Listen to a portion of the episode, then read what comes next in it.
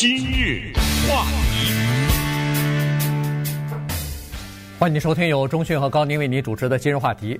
呃，看电视的听呃这个观众呢，基本上可以看到哈，今天我又和中讯并排的坐在这个主播台前面了，这就说明呃疫情逐渐的好转了哈。我跟中讯反正都已经打过。两剂疫苗也超过两个星期了，所以我们有这个完全免疫嘛。呃，于是呢，现在其实也反映出整个美国的这个疫情的好转哈，所以呃，我们又重新恢复在疫情之前的这个整个的呃，就是这个座位的安排了。原来我跟中信是面对面坐着，中间隔着差不多二十尺左右，保持安全的距离。但现在呢，这个距离又重新呃，不需要再保持了，呃。好，那今天回到我们想聊的话题呢，是这样子，在昨天的时候啊，有一件事情，呃，突然引起了美国和欧洲整个呃主流媒体的关注吧。这个就是呃白俄罗斯啊，一个反对派的这么一个呃怎么说呢，是社群媒体的这么一个呃反对派的编辑哈，他呢。或者说是一个记者，他呢在乘坐飞机啊，这个飞机还还是还不是白俄罗斯的飞机，但是是飞越在白俄罗斯的上空的时候呢，受到了阻拦啊。首先，呃，白俄罗斯政府派出一架米格二十九的这呃这个战斗机，呃，要求这架民航的客机要这个转飞到白俄罗斯的首都明斯克要降落。说是在飞机上发现了炸弹，威胁要这个飞机临时呃改道啊，飞到这个呃明斯克下降。下降之后呢，把飞机上的这个二十六岁的就是反对派的这么一个新闻记者和编辑呢给逮捕了。所以这件事情在国际上引起了轩然大波。这个事情怎么说呢？这个事情它是属于。基本上只是在某种政府或者某个国家的条件下才能发生的，也就是说，在普通的民主国家、西方国家呢，这种事情不太发生。它是怎么回事呢？它是这样的：爱尔兰一个航空公司啊，Ryanair 呢，它是从希腊的雅典起飞，要飞往立陶宛的一个城市，三个小时，也就是。这个时候突然之间呢，飞机民航的飞机遭到米格战斗机的拦截。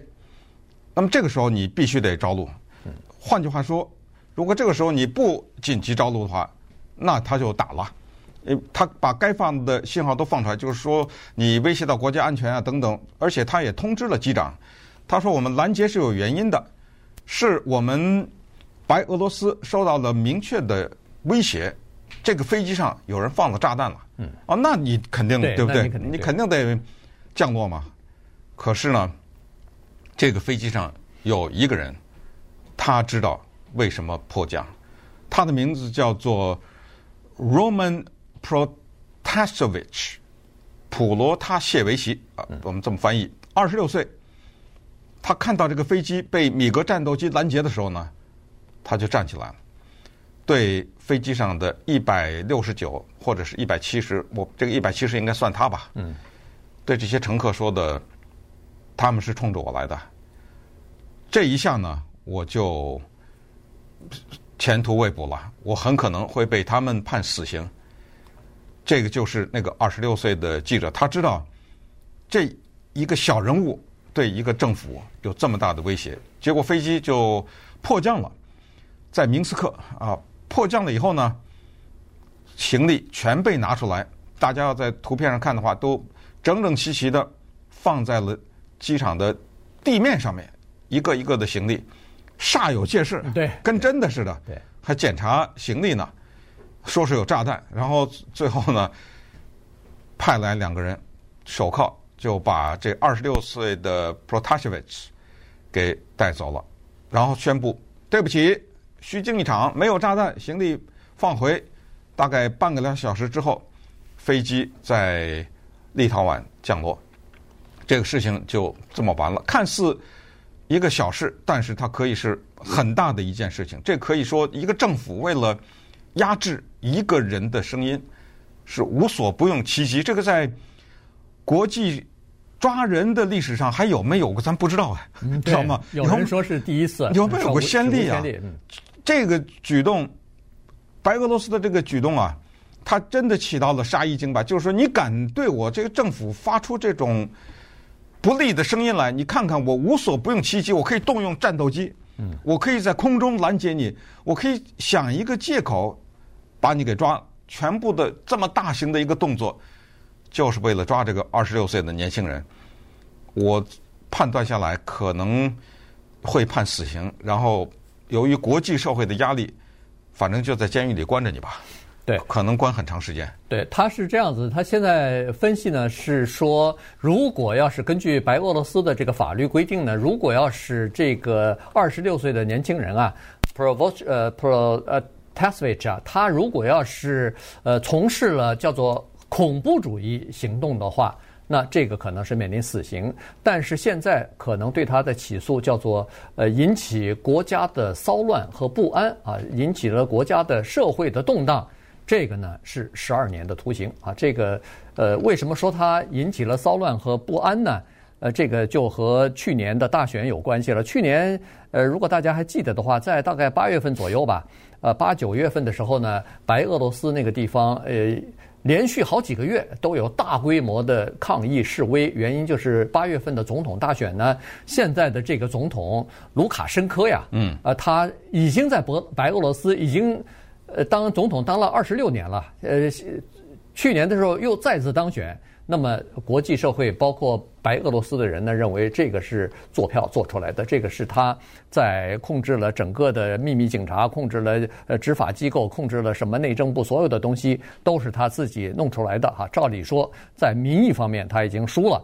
但是呢，没办法，他还是呃宣布他自己获得胜利，所以这就是为什么在去年八九月份的时候，在这个呃白俄罗斯举行大规模的抗议示威什么的，在那个时候呢，有一些独立的呃报纸啊、新闻机构啊、包括网站啊什么的，呃，因为都是站在反对派这方面挑战这个卢卢卡申科的当选的合法性，所以全部被关闭了。唯有这一个是 Telegraph 这个呃 Telegram 呃 Telegram 这个呃这叫什么？一个网这这个网站好像可以免除对。封锁的这么一个这么一个电报嘛呃对这么叫电报的这么一个不叫不是社群社群平台吧社群媒体吧。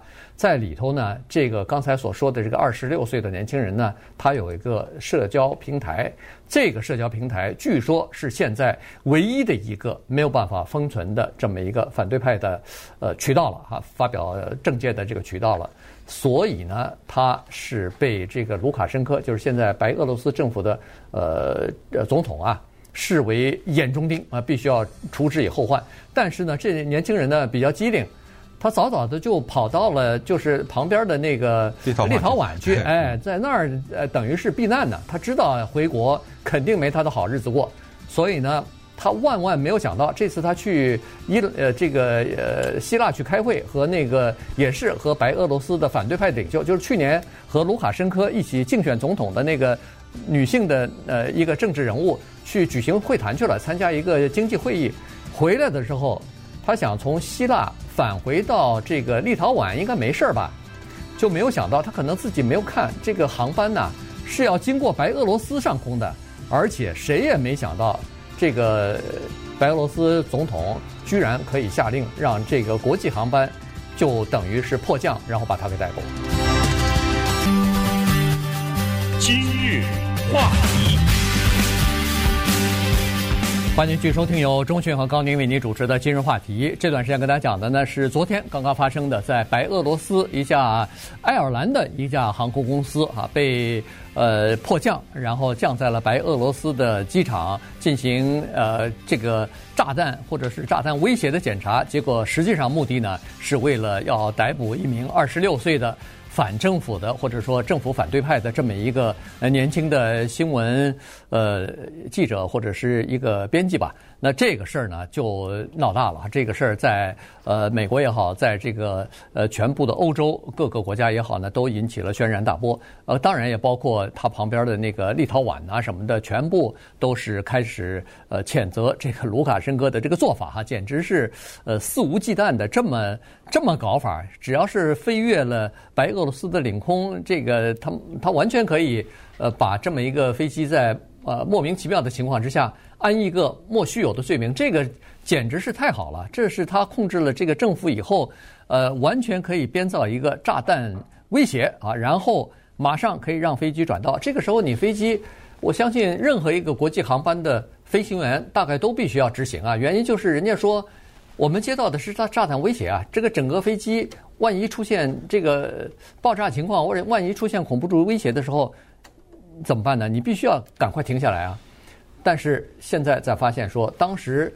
他这个接受炸弹威胁，派米格二十九飞机上去的时候，飞到天宫要拦截他的时候，其实按照国际的惯例，他应该停在靠它比较近的一个机场。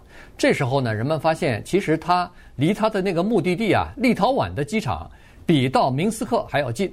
但是呢，不行，这个白俄罗斯说你必须要在我们白俄罗斯的机场降落才行啊，我们要对这个呃炸弹的威胁要进行检查。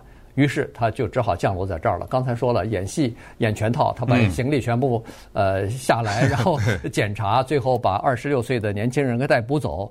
在明斯克这一折腾，折腾了将近七个小时。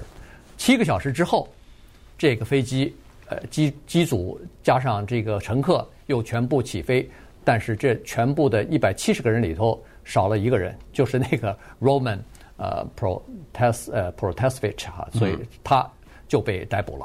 那接下来可能大家就会说，一个国际社会应该怎么反应这个事情？一个国家的领导人可以下令违背国际航空法，这个在联合国有一系列的国际航空法，违背国际航空法这样的肆无忌惮的抓人，你能怎么样？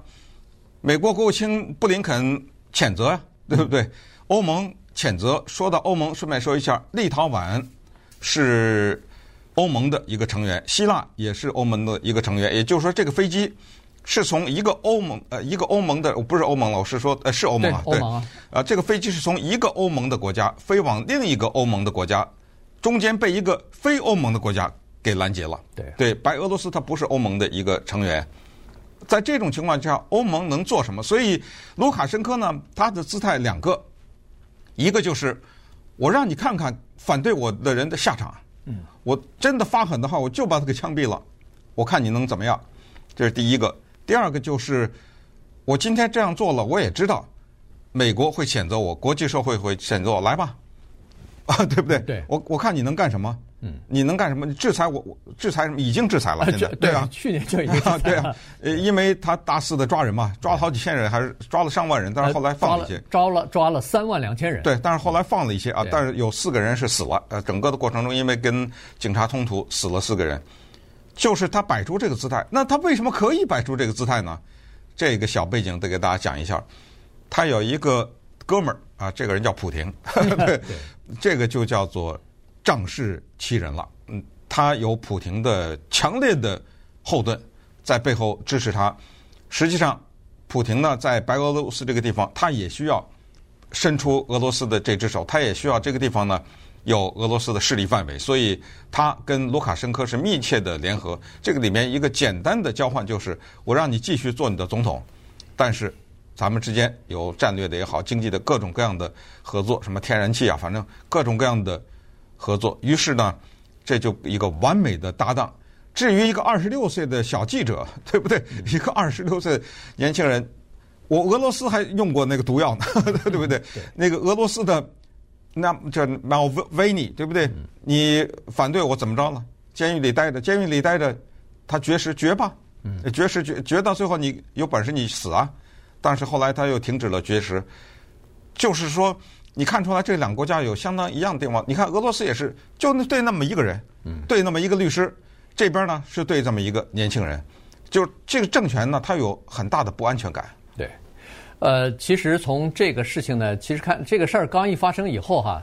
呃，你看两边的反应是完全截然不同的。在欧盟，在美国的反应是一回事儿，大力的谴责，认为说这个违反了国际呃这个航空公约啊等等啊。但是呃违反了人权什么的，这等于是一个国家的武装去劫持了一个民航商业的客机，然后去逮捕一个反对自己政权的这么一个人，这是西方的反应。但是在俄罗斯这方面的报道完全不一样。俄罗斯方面报道是说。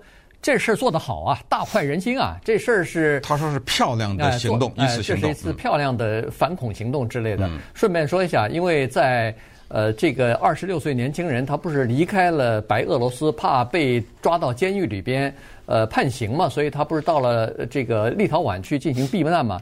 在他离开之后，俄罗斯呃白俄罗斯方面已经把他就是白俄罗斯的这个秘密警察，他的警察也还仍然叫克格勃啊，他已经把这个年轻人 Provos 呃 Provosevich 啊。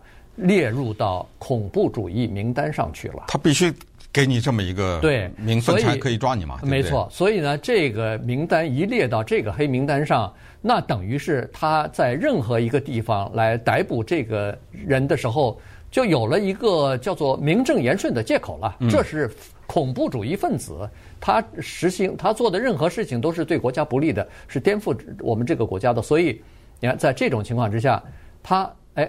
用这个道理呢，就把这个年轻人就等于是给逮捕了。白俄罗斯呢，他在现在的国际舞台上扮演的角色并不是那么重要，但是呢，它是一个不能忽视的存在。也就是说，在目前的世界舞台上呢，还是有这样的一些国家啊，他们严格的封锁各种各样的和政府不一样的声音，各种各样的媒体。在白俄罗斯基本上没有什么反对派的媒体了，就是正式的那种媒体全都全关了，全都给封了啊！所以这个声音呢已经被压制了。现在就缩小包围圈，对着个人一个一个的个人这样来整。那当然，接下来会发生什么情况？我觉得国际社会，包括联合国和刚才说到的国际航空管理委员会。都要有一系列的措施，我觉得光是谴责肯定是不可以的，对不对？肯定是不够的，应该有一些具体的做法。那么这样的话呢，会不会让这个矛盾升级啊？升级了以后呢，会不会把普廷大哥给抻拉进来，给 抻出来啊？你别看这个新闻是今天才出来的，对，你不要看这个事儿可能呃过两天就没了。你不要看俄罗斯的那一位律师还在监狱里面关着，判了他两三年徒刑，对不对？这些呢？都在那儿积压着呢，都在那儿酝酿着，他到时候会以另外的一种形式爆发出来。